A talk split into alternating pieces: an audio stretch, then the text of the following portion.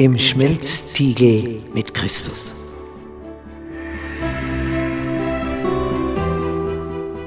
Bist du schon einmal in einem Stahlwerk gewesen, wo Stein so erhitzt wird, dass er zu schmelzen beginnt? Dass er rennt wie Butter in der Pfanne? Ja, wozu das Ganze? Was ist der Sinn davon?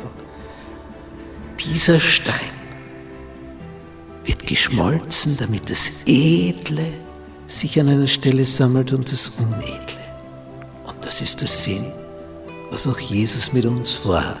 Wenn wir mitunter in eine Situation kommen, wo man merkt, jetzt bin ich im Schmelzstil, jetzt wird's heiß, jetzt geht's ums Ganze. Da sondert sich die Schlacke ab und das Edle kommt heraus. Das ist der Sinn davon. Gnade sei mit euch und Friede von Gott unserem Vater und unserem Herrn Jesus Christus. In unserer Serie über das Thema Im Schmelztiegel mit Christus, die Lektion Nummer 9. Ein Leben des Lobes. Unser Merktext dazu steht in einem sehr freudigen Vers. Philippa 4, Vers 4. Freuet euch in dem Herrn alle Wege. Und abermals sage ich euch, freuet euch. Das hat Paulus aus lauter Freude aus dem Gefängnis in Rom geschrieben. Denn am Ende dieses Philipperbriefes schreibt er, und es grüßen euch die und die und die, und besonders die aus dem Haus des Kaisers denn er war vor den obersten Richter geladen, Paulus in seiner Sache, und der hat ihm zugehört und da haben noch andere zugehört aus dem Haus des Kaisers und wurden Christen durch diese Gerichtsverhandlung. Darum war Paulus außer sich vor Freude.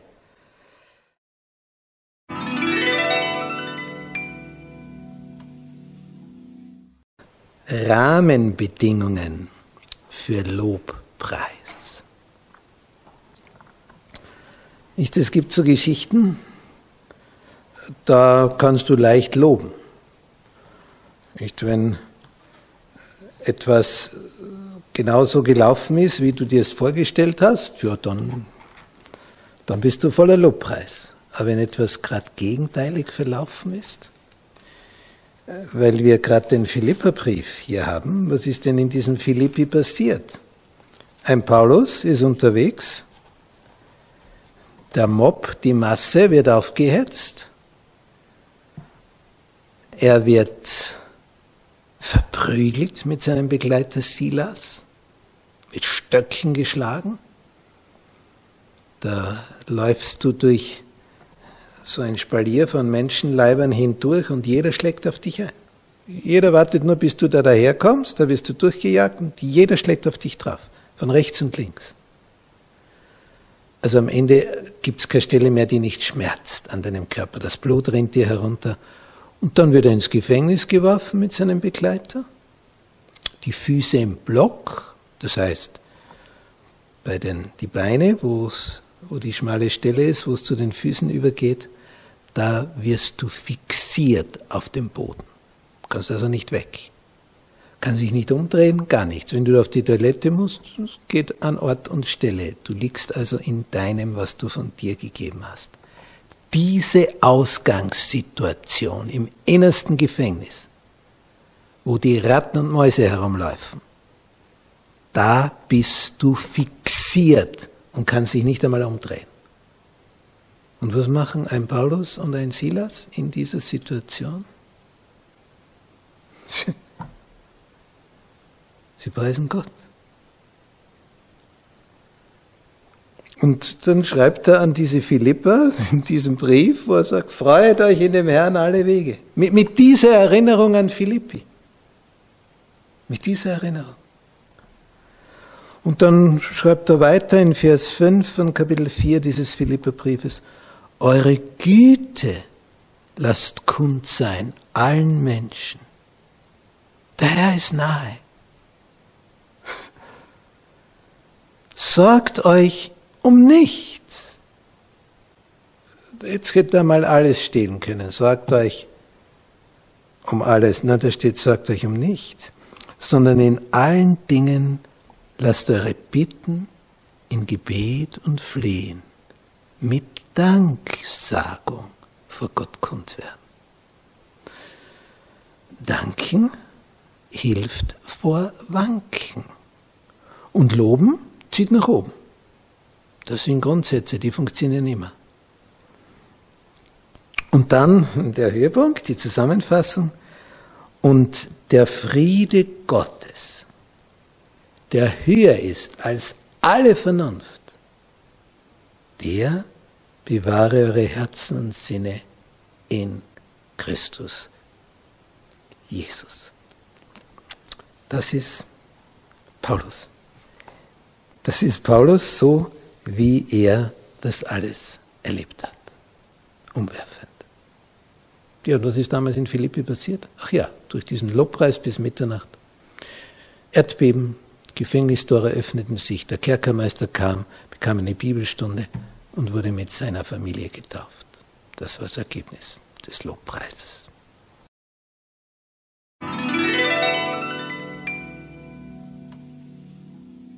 Mauern durch Gebet zum Einsturz bringen. Das klingt schon märchenhaft, oder? Mauern durch Gebet zum Einsturz bringen? Wie, wie soll das gehen? Im Buch Josua, Kapitel 5 und Kapitel 6, wird das berichtet. Da betet Josua und dann erscheint ihm Jesus und gibt ihm einen Plan, wie die stärkste Festung Kanaans, also des heutigen Gebietes von Israel, wie dieses Jericho, die stärkste Festung, erobert werden kann. Am ersten Tag geht er einmal um die Stadt herum. Am zweiten Tag macht er dasselbe. Und am dritten wieder so. Und am vierten das ganze Volk. Alle miteinander. Die ganze Stadt herum. Spaziergang. Und das am vierten, am fünften, am sechsten und am siebten Tag wieder um die Stadt herum. Und dann noch einmal und noch einmal und noch einmal, bis man am siebten Tag siebenmal um die Stadt herum marschiert ist. Mittlerweile kannten die in Jericho schon das Prozedere. Ah, jetzt kommen sie wieder. Jetzt ist wieder der nächste Morgen. Ja, und wieder gehen sie herum und verschwinden. Und die erleben das Tag für Tag. Die ziehen herum und verschwinden. Ziehen herum und verschwinden. Immer dasselbe Muster. Und am siebten Tag erwarten die auf der Mauer das Gleiche, nicht? Ziehen herum und verschwinden. Na, da verschwinden sie nicht. Sie gehen noch einmal herum an dem Tag, zweimal. Und dann verschwinden sie wieder nicht, sondern gehen noch ein drittes Mal und ein viertes Mal und ein fünftes, sechstes, siebtes Mal. Und dann brüllen sie aus vollem Hals. Im Vertrauen auf das, was Jesus Josua gesagt hat. Und was passiert dann? Die Mauern stürzen ein. Da haben manche Kritiker gemeint, naja, da gab es halt ein Erdbeben und dann genau in dem Moment, wo die siebenmal herummarschiert sind, ja, durch die Tritte der Leute. das sind alles so Lächerlichkeiten, die da aufgetischt werden. Gott hat durch seine Engel die Mauern umgestürzt. Fertig. Die Bibel berichtet also vom Eingreifen Gottes auf diesem Planeten. Und zwar in einer Art und Weise, wo uns die Augen offen bleiben. Das gibt sie nicht, habe ich noch nie gelesen, noch nie gehört. Sowas. Erstes Thema, Mauern durch Gebet zum Einsturz bringen. Jetzt gibt es aber nicht nur buchstäbliche Mauern, sondern auch Mauern im übertragenen Sinn.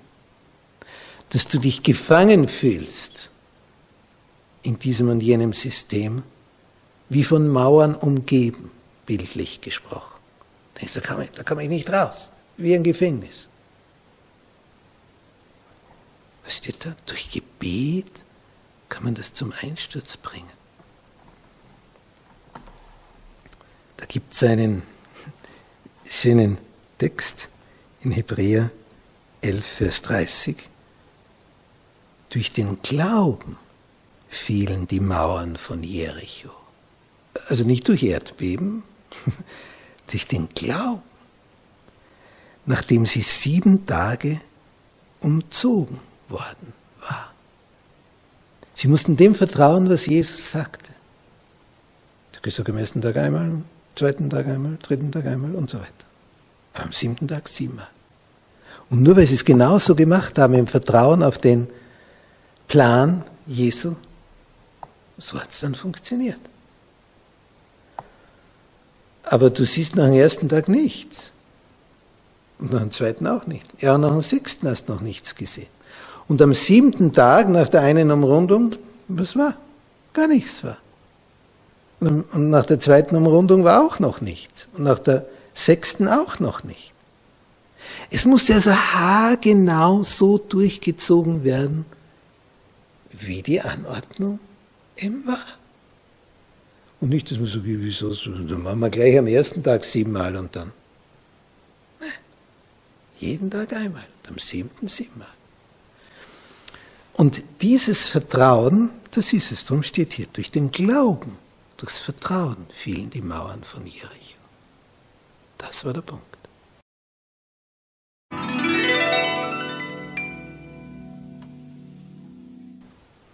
Ein Leben des Lobpreises.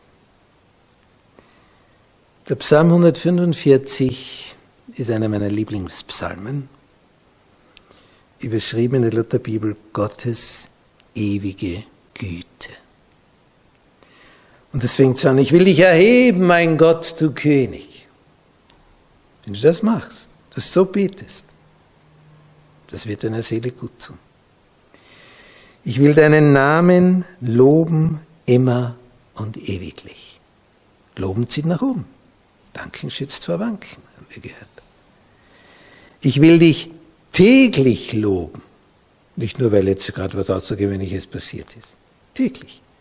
Ich will deinen Namen rühmen immer und ewiglich. Was, was, was für ein Psalm. Das kam, stammt natürlich von David. Der Herr ist groß und sehr zu loben. Und seine Größe ist unausforschlich. Kindeskinder werden deine Werke preisen und deine gewaltigen Taten verkündigen. Sie sollen reden von, deinen, von deiner hohen, herrlichen Pracht und deinen Wundern nachsinnen. Und das kommt eben durch das Lesen des Wortes Gottes und durch das Betrachten der Schöpfung, die eben das Produkt des Schöpfers ist. Da unterhalte ich mich mit jemand auf unserer Terrasse, dann schaue ich so zum Gartenzaun, heller Nachmittag, pralle Sonne, eine Hitze, Juli. Wir sitzt da am Gartenzaun und knabbert genüsslich das Laub meiner Johannisbeersträucher, die da durch den Zaun hindurch auf die Straße hinausgewachsen sind ein Feldhase. Schmeckt ihm. Hat sich hier genüsslich bedient. Er freut sich an Gottes Supermarkt. Natur. In der Natur ist alles gedeckt. Für jedes Tier das, wonach es Verlangen hat. Das eine frisst das, das andere das. Jedes ist auf etwas spezialisiert. Da steht in Vers 15 in Bezug auf den Schöpfer, aller Augen warten auf dich, also alle Tiere. Und du gibst ihnen ihre Speise zur rechten Zeit. Du tust deine Hand auf und sättigst alles, was lebt, nach deinem Wohlgefallen. Erinnert ihr euch an die Geschichte von dem Zoo in London, wo man, weil die British Airways nach Australien geflogen ist, man frische Eukalyptusblätter und Sprossen von den Bäumen, ganze Zweige, nach London geflogen hat. British Airways, Australien, fliegen regelmäßig. Da hat man das immer frisch geholt und dachte sich und so, jetzt können wir da Koala-Bären im Zoo halten. Dann sind die gestorben. Wie aber in jedem Buch steht, die fressen Eukalyptusblätter, oder? Die sind gestorben. Und warum waren die vergiftet? Sie haben die Blätter nicht angerührt. Es stimmt das nicht, was in den Büchern steht. Es ist etwas detaillierter, komplexer. Und ein Zuwärter hat uns diese Geschichte dort erzählt. Sie sind dann draufgekommen, es gibt 21 verschiedene Eukalyptusarten. Es gibt ja auch mehr Apfelbäume und Birnbäume und so. Und die Koalabären fressen nicht einfach Eukalyptusblätter, sondern von diesen 21 Arten nur von drei Arten. Du kannst also 18 Mal daneben tappen. Und als sie die richtigen Arten mitgenommen haben im Flieger nach London, nur haben die gekaut und dann haben sie überlebt. Waren spezialisiert auf dieses eine. Das ist Instinkt, Schöpfungsprogramm. Dieses Tierchen frisst nur das und das nur das und das nur das. Das andere rühren sie nicht an. Schöpfungsprogramm. Aller Augen warten auf dich und du gibst ihnen ihre Speise zur rechten Zeit. Du tust deine Hand auf und sättigst alles, was lebt, nach deinem Wohlgefallen. Lob sei dir, unser Herr.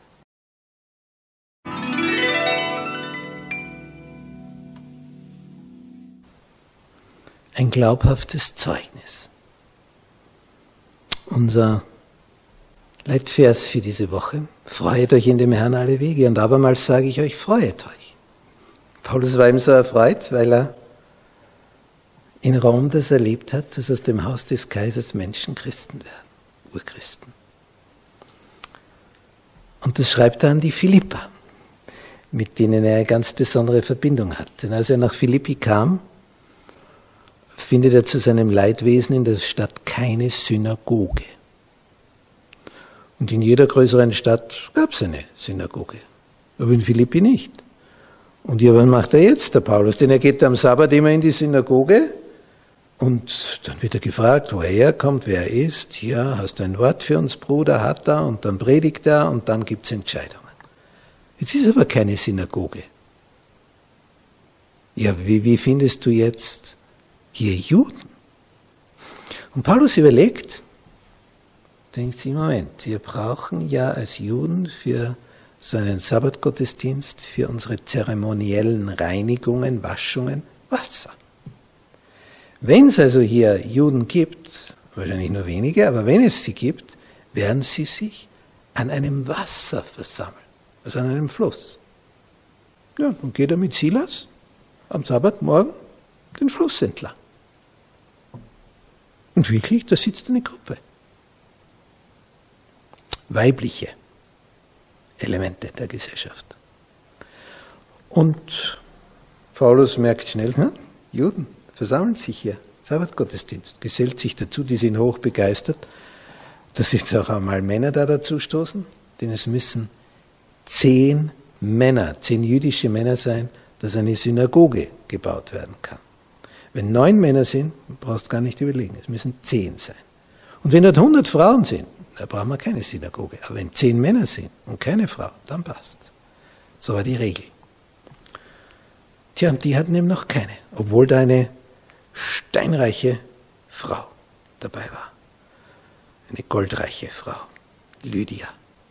Eine Purpurhändlerin, die verkehrt also in den obersten Kreisen. Und da steht so schön in Apostelgeschichte 16. Und hier im im Vers 14, und eine gottesfürchtige Frau mit Namen Lydia, eine Purpurhändlerin aus der Stadt Thyatira, das ist also in der heutigen Türkei, an der westlichen Gegend, hörte zu, der tat der Herr das Herz auf. Herrlich, was da steht. So dass sie darauf Acht hatte, was von Paulus geredet wurde. Tja, und als sie aber mit ihrem Hause getauft war, bat sie uns und sprach, wenn ihr anerkennt, dass ich an den Herrn glaube, so kommt in mein Haus und bleibt da. Und sie nötigte uns. Jetzt konnten sie sich im Luxus baden. So eine Villa hatten sie noch nie gesehen. Sie durften dort wohnen und versorgt werden. Also so gut ist ihnen noch nie gegangen, den Aposteln. Paulus und Silas. Und dort, wo jetzt dieser Überfluss ist, die mit Purpur handelt, in den höchsten Kreisen, weil ein Purpurstoff, die heute kannst du die Farbe chemisch herstellen, spottbillig. Aber früher musstest du, um diese Farbe herzustellen, die Purpurschnecke vom Grund des Meeresbodens herauftauchen. Und wenn du eine Schnecke hast und du melkst sie, das heißt du machst, dann kommt ein Tropfen Purpur raus von der Purpurschnecke. Kannst dir vorstellen, wie viele Tauchgänge es braucht, um so einen Stoff einzufärben, so einen Umhang. Darum war das nur für die Herrscher. Ein anderer konnte sich das nicht leisten, das war einfach zu teuer. Und die handelte mit so etwas. Verblüffend. Also könnt ihr euch vorstellen, was die für eine Villa hatte und was da für eine Mannschaft in dieser Villa am Werk war. Und da wohnt jetzt Paulus. Und wo es ihm am allerbesten ging, also da hatte er Wohnmöglichkeiten ohne Ende und Essen ohne Ende, da widerfährt ihm das, was wir anfangs erzählt haben. In diesem Philippi wird geschlagen, Füße im Block und mit Paulus und Silas Lobpreis. Und sie beten dennoch, aber lobend zu Gott. Preis nicht. Die Gefangenen hören ihn zu bis zum Erdbeben. Dann springen die Türen auf. Kerkermeister will sich umbringen, weil er denkt, die sind alle fort. Paulus sagt, tu die nichts an, wir sind alle noch hier. Dann gibt es die Bibelstunde. Dann werden die Wunden verbunden. Ja, und am nächsten Morgen werden die alle getauft. Die Familie des Kerkermeisters. Das war das Lob.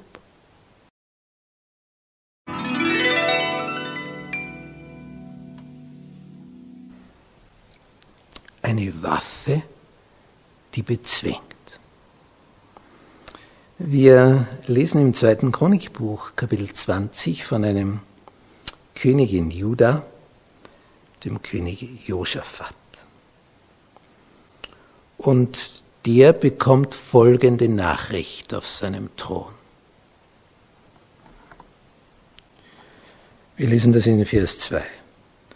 Und man kam und sagte zu Josaphat, dem König von Juda, es kommt gegen dich eine große Menge von jenseits des Salzmeeres, also das Tote Meer, von Edom.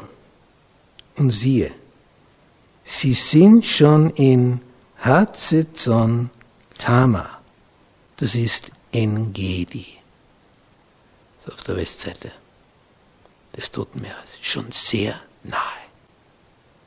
Und sie haben nicht den Eindruck, dass sie dort verweilen werden, sondern die werden kommen. Eine große Menge. Ja, was ist das Ergebnis, wenn ein König das hört? Ui, ja, ich meine, ihn trifft es am meisten. Er verliert am meisten dabei. Der Arme ist vorher arm und hinterher arm. Aber der Reiche, der wird arm, weil sein Reichtum, der wandert dann zum Herrscher, der ihn besiegt.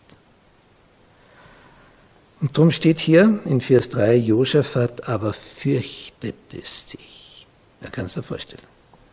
Sein Königtum, die Tage, die sind gezählt. Es dauert noch ein paar Tage und dann sind die da und es ist eine große Menge, eine Riesenarmee.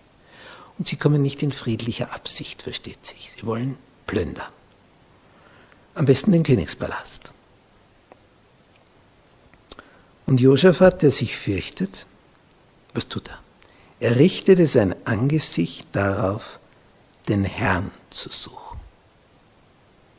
Also sonst würde man hier vielleicht lesen, und jetzt trommelt er seine Leute zusammen und sagt, schnell, schnell, schnell, schnell, wir, müssen alle bewaffnen und, und wir müssen uns entgegenstellen, wir müssen kämpfen und je mehr wir sind, umso besser und, und, und, und, und.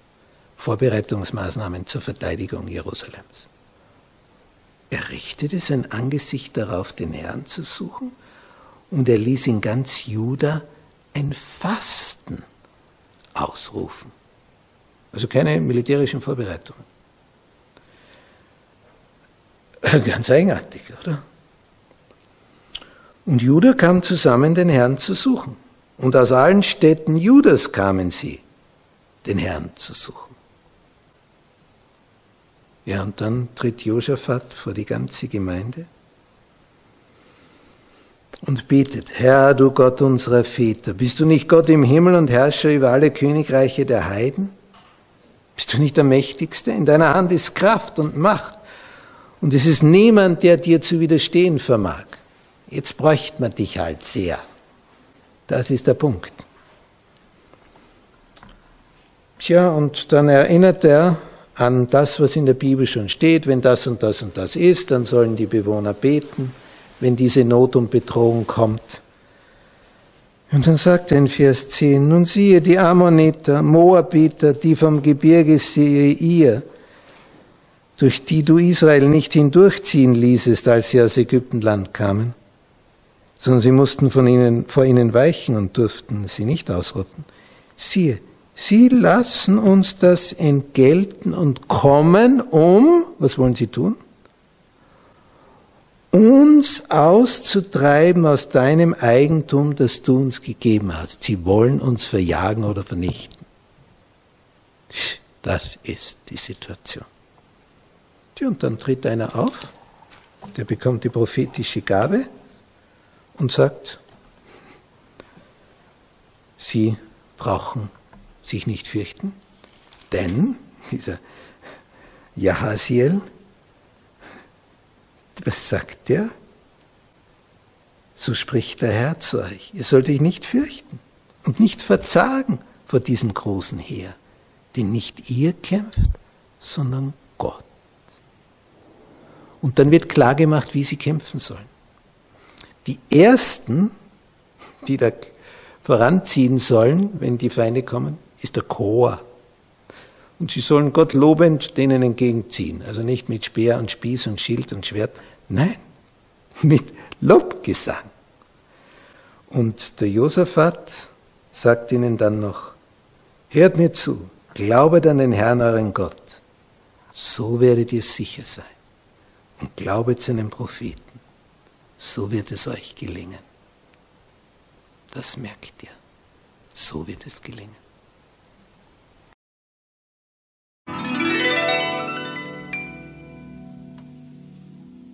Zusammenfassung. Unser Thema, ein Leben des Lobpreises. Ja, und was sehen wir da auf dem Foto?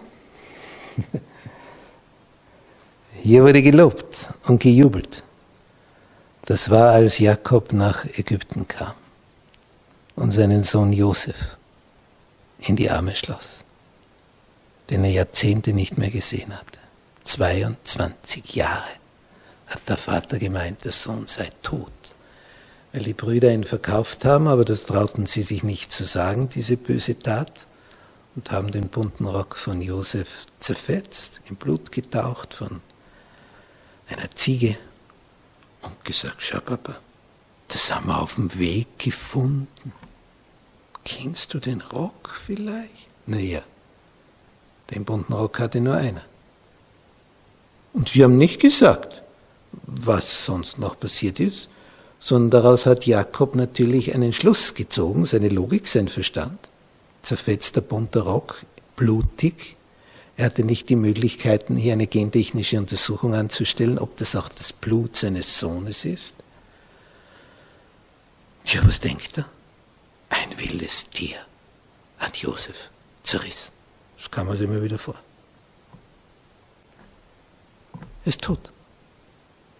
Und 22 Jahre trauert er um seinen Sohn, bis dann die Brüder, das heißt die Söhne von ihm, die Brüder Josefs, heimkommen sagen, wir waren in Ägypten und ja, ja, da haben wir äh, der Chef von dort, der uns das Getreide verkauft hat.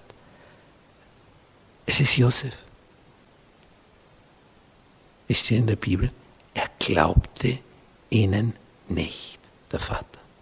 Sein Herz blieb kalt. 22 Jahre denkst du, er ist tot. Ja, wie war das damals mit dem bunten Rock und dem zerfetzten bunten Rock, der blutig ist. Jetzt musste man bekennen und sagen, tja, äh, es, äh, wir haben da ein bisschen nachgeholfen. Also wir haben das zerfetzt und nicht er wurde zerfetzt, nur der Rock. Und ja, das Blut ist eigentlich von einer Ziege und war mehr als peinlich, oder? 22 Jahre hat man dem Vater in dieser Situation nicht die Wahrheit gesagt. 22 Jahre. Und wäre nicht Josef der Offenbarer gewesen in Ägypten, dann hätten sie noch länger nichts gesagt. Aber ihr Leben lang sind sie nicht mehr froh geworden.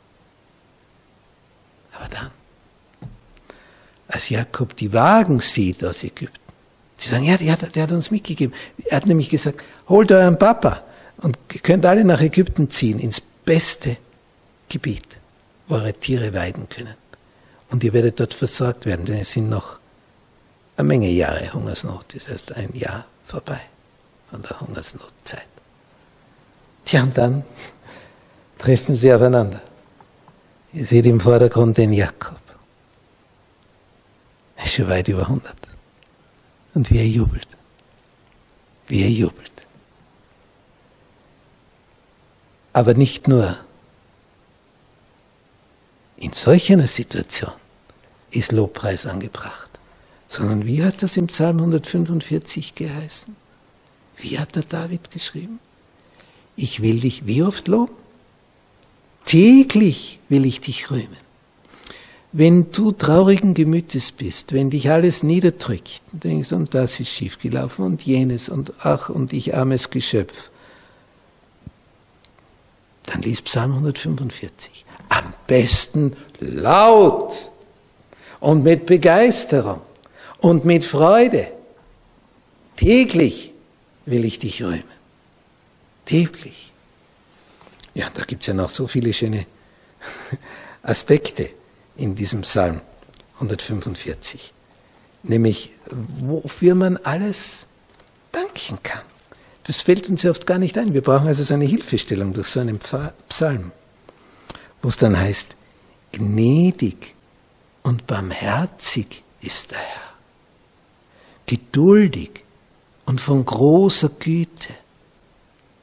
Ja, so ist er. Das ist das Wesen Gottes. So kannst du loben und preisen. Der Herr ist allen gütig und erbarmt sich aller seiner Werke. Es sollen dir danken, Herr, alle deine Werke und deine Heiligen dich loben, ah, dann bist auch du dabei. Denn die Heiligen sind die, die ihm vertrauen und ihn lieb haben. Bist du mit dabei beim Lobpreis?